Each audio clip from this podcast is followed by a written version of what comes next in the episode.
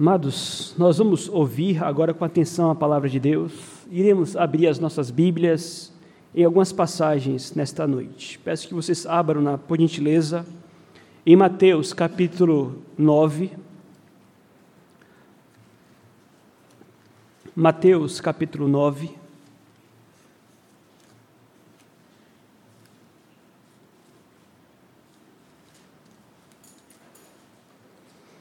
Após isto, abra também, por gentileza, em 1 aos Coríntios, capítulo 6.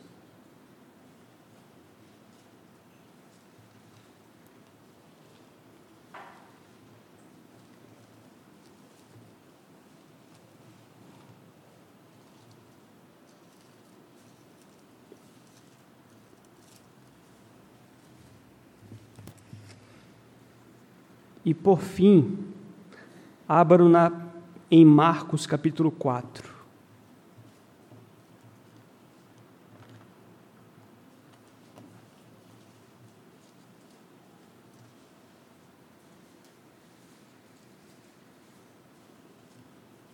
Nós iremos começar pelo texto em Mateus. A razão pela qual nós abrimos algumas passagens é porque hoje ao contrário do que costumamos a fazer, nosso sermão será um sermão temático, não expositivo. Portanto, iremos abrir a Bíblia em algumas passagens nesta noite. Muito do que nós iremos expor aqui tem referências num livro do John Piper chamado Fome de Deus.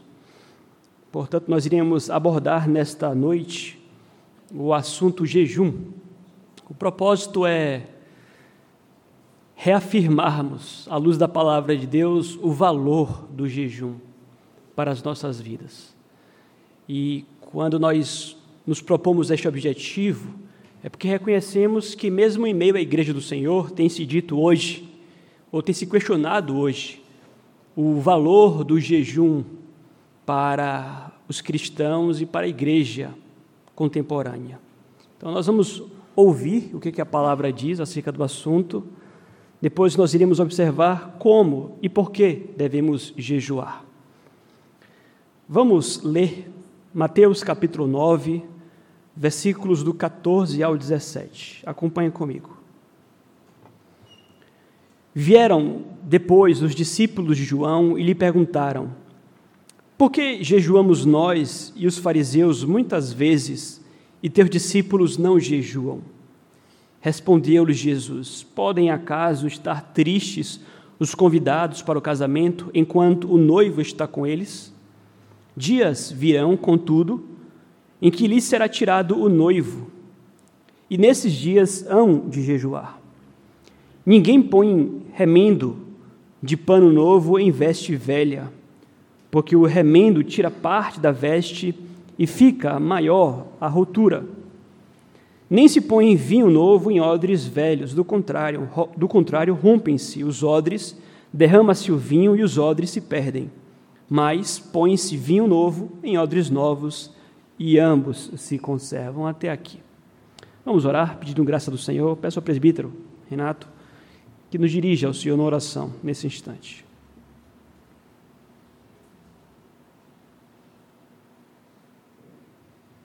Senhor, nosso Deus amado, soberano Deus, é bom estarmos aqui, ó Pai, mais uma vez na Tua presença.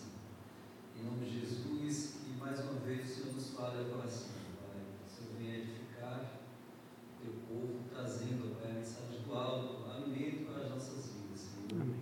Para o nosso direcionamento, para que não venhamos a tropeçar, mas ao contrário disso, Pai, que venhamos a prosperar em santidade. Amém, Pai. Cada dia nos santificar mais. O Senhor abençoe então a tua igreja, com a tua palavra bendita, Pai, luz para nossas vidas, Pai. Que também o Senhor venha iluminar, Pai, esclarecer, trazer a iluminação do alto, do teu Santo Espírito, Pai, ao teu servo, pastor Jean, para que ele venha trazer, Pai, a tua palavra à tua igreja. Amém. Em nome do teu filho amado Jesus, aquele que morreu por nós, é que nós choramos. Amém. Amém. O jejum, sim, é uma prática cristã. É importante dizer isto porque há quem defenda a verdade que o jejum é uma prática judaica. Apenas os judeus deveriam guardar o jejum e essa prática teria então caducado após a vinda do Senhor Jesus Cristo. Há quem diga, inclusive, que crentes que jejuam estão perdendo o seu tempo.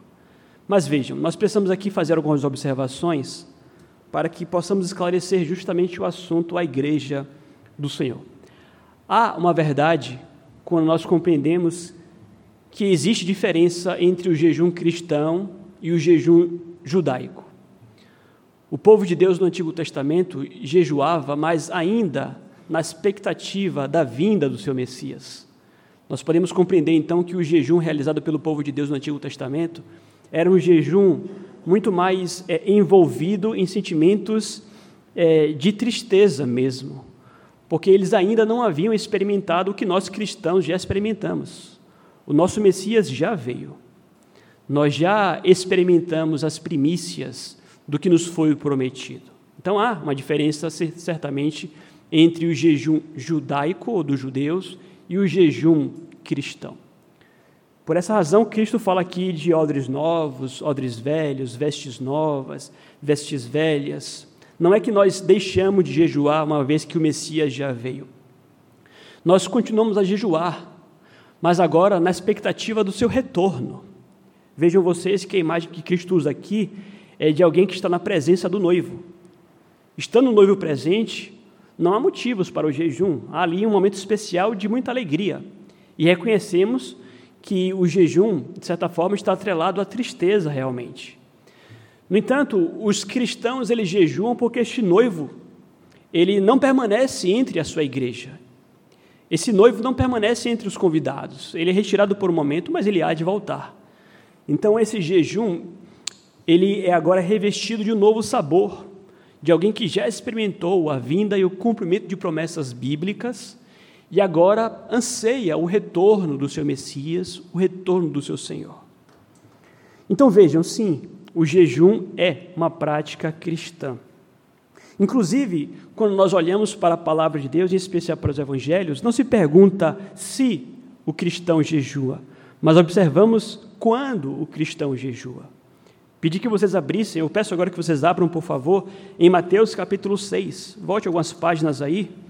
Quando Cristo fala acerca do jejum, observem vocês. Mateus 6, versículos do 16 ao 18.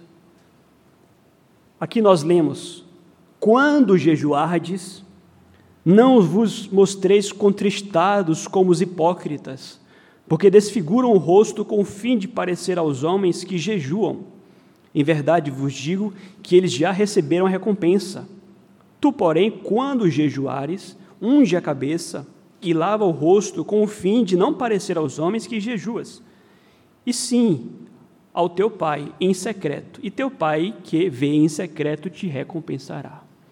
Então vejam que o texto, por duas vezes, não nos fala se o discípulo deve jejuar, mas quando ele jejuar, que ele faça desta forma. Aqui é uma preocupação de Cristo para que o jejum não seja usado como uma moeda para a vaidade ou para alguma espécie de exibicionismo ou para alguma espécie de tentativa de demonstrar maior espiritualidade. Como foi dito, é natural que o jejum aconteça, por exemplo, em circunstâncias de tristeza, de sofrimento, de lutas maiores, mas ainda assim, Cristo dirá: em tais circunstâncias, tenham cuidado de não parecer contristado, de não parecer estar jejuando com vistas a ser reconhecido em seu jejum. É claro que aqui uma observação precisa ser feita. Uma coisa é você jejuar para ser visto. Outra coisa é você ser visto jejuando. É muito importante nós aqui colocarmos esta distinção. Nós temos na palavra de Deus modalidades de jejum. Há o jejum coletivo do povo de Deus, ocasiões, por exemplo, que o povo de Deus é chamado para jejuar coletivamente, mas nós temos também o jejum individual. E, eventualmente, ou frequentemente, é muito difícil você esconder o jejum individual de todo mundo. Né? Se porventura você for uma pessoa casada, é difícil de você esconder um jejum né, para o seu marido ou para a sua esposa.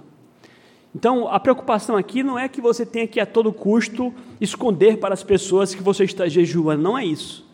A preocupação aqui é que você não faça com o propósito de demonstrar qualquer espécie de maior espiritualidade. Então, como foi dito, uma coisa é você jejuar para ser visto, outra coisa é você ser visto jejuando. E mais, olha que interessante. Nós podemos nos perguntar: nós devemos buscar recompensa através ou por meio do jejum? E o que nós vamos ler a palavra de Deus, ou à luz das palavras do Senhor Jesus Cristo, é que sim, podemos. Porque claramente Cristo terminou esta passagem dizendo o seguinte: e sim, ao teu pai em secreto, e o teu pai que vem em secreto te recompensará. É claro que, mesmo em tais circunstâncias, nós temos que asseverar que tais recompensas sempre irão repousar na graça de Deus. Não há como nós imaginarmos que o nosso jejum nos conceda um crédito que faça com que Deus agora tenha um dever, uma dívida para conosco. Não existe isto. Até porque nós entendemos que é Deus quem nos chama para jejuar. Quando nós nos propomos a jejuar, e quando você se propõe a jejuar, tenha a convicção e a certeza que você só foi impelido a jejuar pela ação poderosa do Espírito Santo e pelo poder de Deus em sua vida. Como o apóstolo Paulo dirá, é Deus que efetua em vós tanto o querer como realizar, segundo a sua boa vontade. Então vejam, você jejua, você é recompensado pelo Pai, mas desde o início foi Deus quem operou em seu coração para que você iniciasse o seu jejum e, enfim, fosse recompensado por aquilo que Ele mesmo começou em sua vida. Então é bom falar que podemos sim esperar uma recompensa mas certos de que mesmo esta recompensa é dádiva, é dom, é graça do Senhor. Então vejam, palavras do Senhor Jesus acerca do assunto que nos mostram jejum é prática do cristão. Então nós iremos agora a uma uma pergunta que irá tomar um pouco de mais tempo aqui em nosso sermão, que é a seguinte: por que nós precisamos jejuar? E aqui eu quero trazer três razões pelas quais o crente deve jejuar. Primeiro, é importante que nós entendamos que os maiores adversários de Deus são as suas próprias dádivas. Os maiores adversários de Deus, aquilo, aquilo que mais compete com Deus em nossos corações, são as próprias dádivas de Deus. Claro que a Bíblia se refere a, a Satanás, ao diabo, como nosso adversário, não temos dúvidas disto. Mas Frequentemente, quando nós paramos para pensar em adversário, só vem à nossa mente o inferno, o demônio, Satanás. Mas na prática, o que nós observamos, o que mais compete com Deus no coração do crente são as suas próprias dádivas. São coisas boas, não coisas más em si mesmas, mas coisas boas que, sendo boas, podem nos causar muitos males. São prazeres inocentes que podem produzir efeitos mortais. Então, é importante que nós entendamos que frequentemente nós podemos demonstrar um apetite maior pelas dádivas de Deus do que um apetite maior em relação ao próprio Deus. E aí nós precisamos ter muito cuidado com o que a Bíblia escreve como sendo idolatria. Aquilo que nos domina, aquilo que nos traz ou, nos, ou produz em nós o maior apetite, tenham certeza, este é o nosso ídolo, porque isto é o que nos domina. Por isso eu pedi que vocês abrissem 1 Coríntios capítulo 6, acompanhem comigo, versículo 12. Importante que todos leiam o texto em suas Bíblias, 1 Coríntios capítulo 6, versículo 12, dirá assim: Todas as coisas me são lícitas, mas nem todas convêm. Todas as coisas me são lícitas, mas eu não me deixarei dominar por nenhuma delas. Vejam, uma advertência, uma demonstração aqui que nós, com muita facilidade, esquecemos. Nós temos liberdade em Cristo. Nós estamos imersos em muitas dádivas, nós temos o poder e o direito de desfrutar. Mas a preocupação qual é?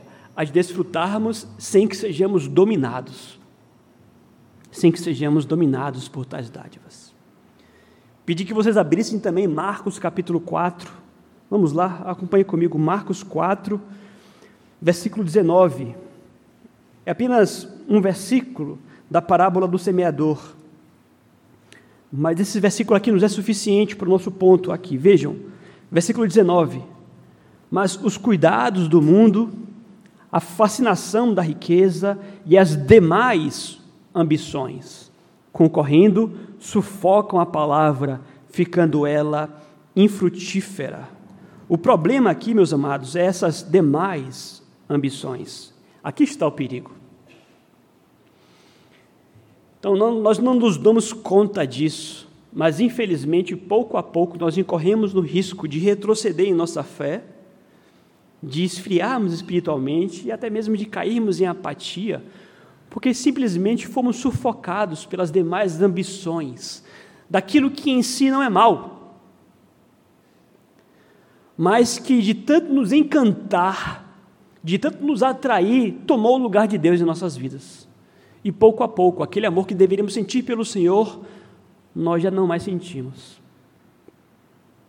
E aí, nesse sentido, vejam, nós temos um panteão de deuses à nossa volta. Sabemos, por exemplo, que há o Deus Mamon. O dinheiro em si é bênção do nosso Deus, nós sabemos disto. Dinheiro em si não é algo pecaminoso, é dádiva, é Deus, inclusive, quem nos dá esta bênção. Mas quantos são aqueles que literalmente vivem encantados com o dinheiro e tudo aquilo que o dinheiro lhe pode proporcionar, estão dispostos a fazer o necessário para, ao fim de semana, ir ao shopping e comprar e comer o que quiserem comprar. Encantados.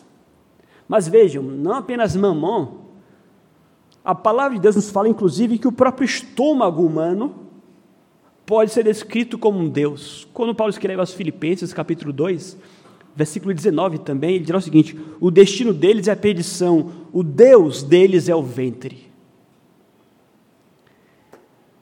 Vejam, nós vamos admitir e reconhecer que poucas coisas na nossa vida são tão prazerosas quanto a comida.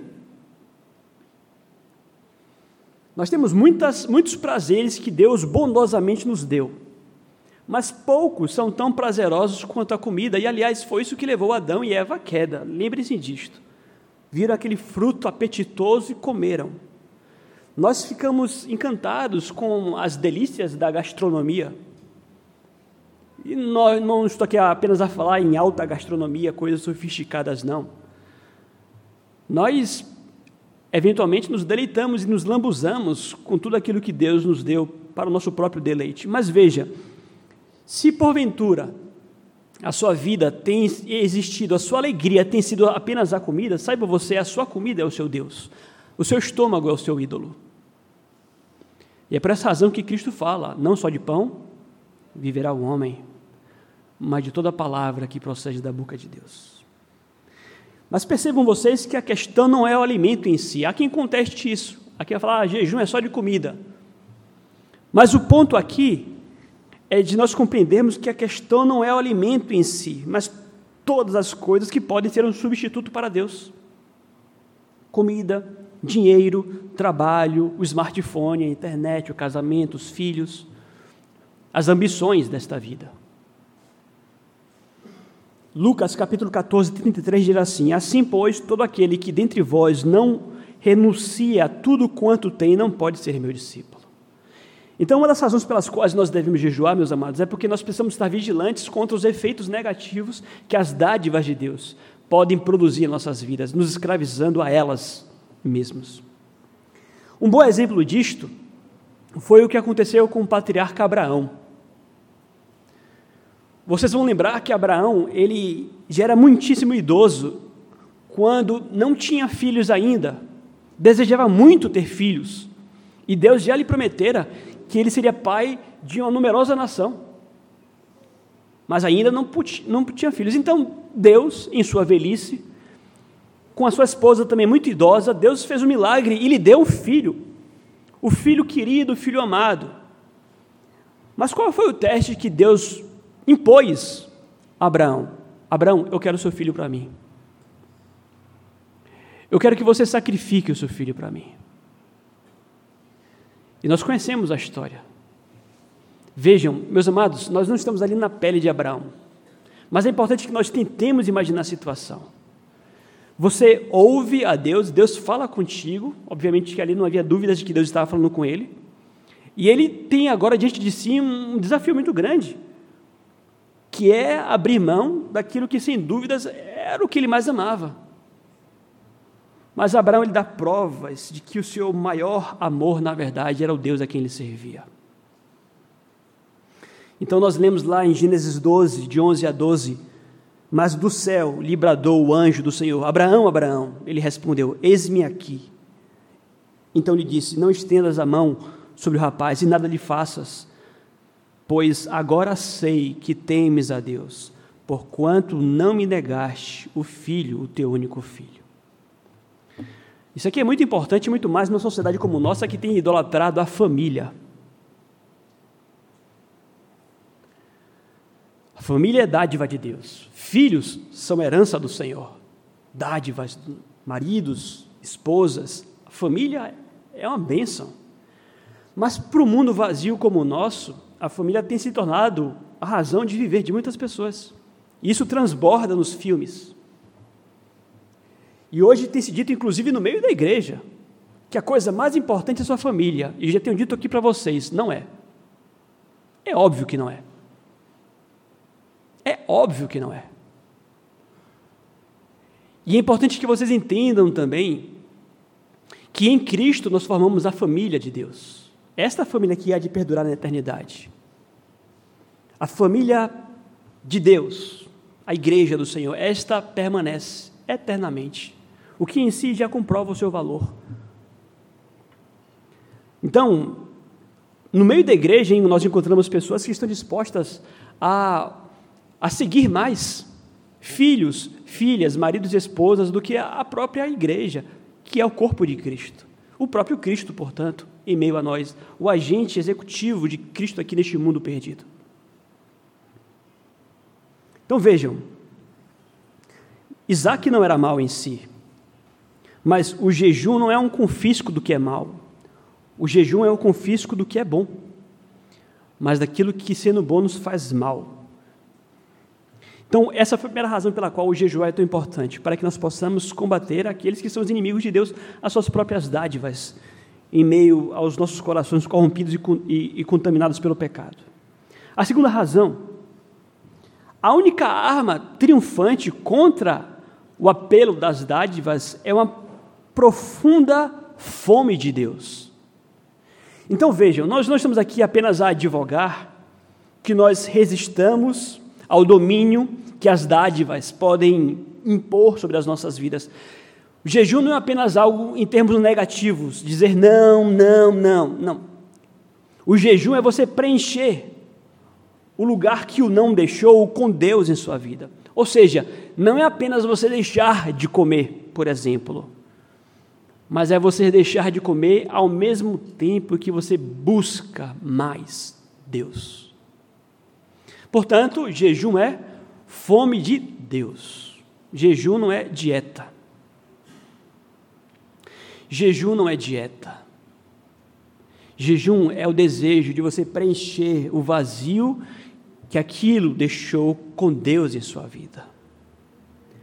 Então nós lemos Cristo dizer: A minha comida consiste em fazer a vontade daquele que me enviou e realizar a sua obra. É muito amor por Deus aqui. No Salmo 37, nós lemos algo parecido: Quem mais tenho eu no céu? Não há outro em quem eu me compraza na terra. Ainda que a minha carne e o meu coração desfaleçam, Deus é a minha fortaleza. Perdão, Deus é a fortaleza do meu coração e a minha herança para sempre. Então, queridos, o jejum é importante para o cristão justamente para que nós possamos reacender em nossos corações um amor maior por Deus, uma satisfação e um contentamento maior por Deus. Então nós não estamos aqui a negar os prazeres da vida pela negação em si. Não estamos aqui a pregar mero ascetismo religioso, não é isto. Então o jejum é uma maneira de dizer de tempos em tempos que ter mais do doador é mais valioso do que, as, do que ter em nossas vidas as dádivas. Então vejam, é muito comum, falávamos agora há pouco isso, sobre isso na reunião de oração dos homens, é muito comum que em nossas circunstâncias de sofrimento, de luta, de dificuldade, que nós procuremos, por exemplo, algum alívio, algum subterfúgio para as nossas ansiedades, para as nossas dores, para as nossas tristezas e aflições. E não é essa a razão que os homens correm eventualmente para um bar para beber um copo de cerveja. A bebida em si não é um pecado. Mas nós sabemos que estas dádivas mal, mal utilizadas são entorpecentes, são subterfúgios para aqueles que procuram nelas alívio, quando deveriam procurar em Deus o contentamento, a satisfação. É por isso que nós temos uma sociedade tão inquieta à nossa volta. Tão inquieta. Inquieta é, é a sociedade em toda a história da humanidade que mais possui. É a sociedade que mais tem. É a sociedade mais rica da história da humanidade. Pós-revolução industrial, nós somos riquíssimos. Os pobres de hoje não se comparam com os pobres dos tempos feudais. Nós somos a sociedade mais rica, mais confortável, mais abastada de todos os tempos, mas ao mesmo tempo a sociedade mais insatisfeita, mais descontente, mais ansiosa, mais deprimida. Porque comeram, se entorpeceram, se encheram de tudo que este mundo tem a oferecer, menos daquele que podia, eventualmente, ou, ou ou definitivamente preencher os seus vazios o próprio Deus. Não adianta. Então você vai correr para a comida, para o restaurante, para o shopping, para o trabalho, para a família, para a casa de praia, para a praia, para a farmácia. Você vai correr para tudo que é lugar. Você vai atrás das bênçãos, menos daquele que pode preencher o seu vazio. Você precisa jejuar. O alimento é bom, mas Deus é melhor. O jejum abana a chama, de, a chama da fome de Deus. Desperta o apetite para Deus. Então, por que nós precisamos jejuar? Primeiro, como foi dito, nós estamos a combater inimigos de Deus, as suas próprias dádivas. Em segundo, o amor por Deus é a única arma que pode nos libertar dessas malditas idolatrias, escravidões. E há uma terceira e última razão pela qual nós devemos jejuar. É porque nós nos enganamos quando dizemos que nós amamos a Deus. Se eu lhe perguntar aqui nessa noite se você ama a Deus, eu tenho certeza que você dirá sim, pastor, eu amo a Deus. Mas o que eu quero defender argumentar aqui nessa noite é que esta sua afirmação precisa ser testada. Esta sua afirmação precisa ser comprovada. Porque possa ser que você não ame a Deus como você diz amar. E é uma razão para isso. A palavra nos diz que o nosso coração é enganoso, mais do que todas as coisas. Você pode achar que ama a Deus, mas quando a sua afirmação é submetida a um teste, você pode perceber se você o ama realmente ou não. Vejam, é claro que Deus já sabe de tudo. Deus já sabe se você o ama ou não. Deus já sabia que Abraão o amava. Mas as provas acontecem por causa disso. Aí vem a, a, a razão das provações. Provações. A provação vem com o propósito não de provar nada para Deus, porque Ele já sabe. A provação vem com o propósito de provar para você. Se você realmente ama a Deus como diz amar. O nosso amor por Deus precisa ser frequentemente testado. E o jejum revela quem ou o que domina o nosso coração. Isso é muito sério, queridos. Nós estamos numa sociedade viciada. Nós estamos sucumbindo aos maus hábitos, aos vícios. Nós estamos afundando, nós estamos afogados em vícios. Você está cada vez mais longe. Eu falo você porque eu sei que isso aqui acomete a todos. Nós estamos cada vez mais longe de Deus, justamente porque estamos afundando nos vícios, nos maus hábitos e de forma complacente. Nós cruzamos os braços, nós damos de ombros, nós não combatemos mais, Nós simplesmente nos entregamos. O que contraria completamente o que a Bíblia fala acerca de santificação é luta, é disciplina. E sim, a Bíblia ensina isso para o crente também. Nós não defendemos aqui um ascetismo religioso, como quem condena a televisão, como quem condena smartphone, como quem condena a bebida. Não, não é isso. Mas, sem dúvidas, há espaço, e há muito no Novo Testamento acerca de práticas ascéticas, de disciplinas. Paulo fala: Eu esmurro meu corpo e reduzo a escravidão. Mas hoje há um cristianismo mamão com açúcar. Ah, eu sou salvo pela graça. Eu sou pela graça. E há crentes completamente indisciplinados, inconstantes, frios por estas razões, viciados, porque não se esmurram, aliás, não se dão um peteleco, não se dão um peteleco. Não há como. Nós lemos aqui que não somos mais escravos do pecado, mas o pecado está o tempo inteiro tentando retomar o trono dos nossos corações. Então o jejum nos força a perguntar se realmente desejamos a Deus. Quando você está sofrendo, está triste, o que é que você tem recorrido como sendo a sua fonte de alegria? Quais têm sido as suas fontes de alegria? Veja, não há problemas em você alegrar-se com aquilo que o mundo oferece, mas se estas são as suas únicas fontes de alegria, se você está disposto, por exemplo, a trocar o culto ao Senhor pela praia, se você está disposto a trocar Deus pela comida, a oração pelo remédio, saiba, você realmente é um escravo das dádivas do Senhor. Então, de tempos em tempos, nós precisamos nos testar para ver se porventura nós começamos a amar mais as dádivas de Deus em vez do próprio Deus. Que tal nós fazermos uma experiência nessa semana? Que tal nós levarmos um pouco mais a sério essa questão de zelarmos pela nossa vida espiritual? Fica claro, por exemplo, que nós precisamos disso aqui quando percebemos e quando ouvimos muito murmúrio e muita reclamação quando o assunto é a obra de Deus. Nós temos tempo e disposição para tudo tudo o que nos interessa, mas eventualmente, quando nos é imposto fazer mais um pouquinho por Deus, pela igreja e pela obra, é uma reclamação, é um murmúrio só, é um peso, o que revela que já não há todo aquele amor por Deus.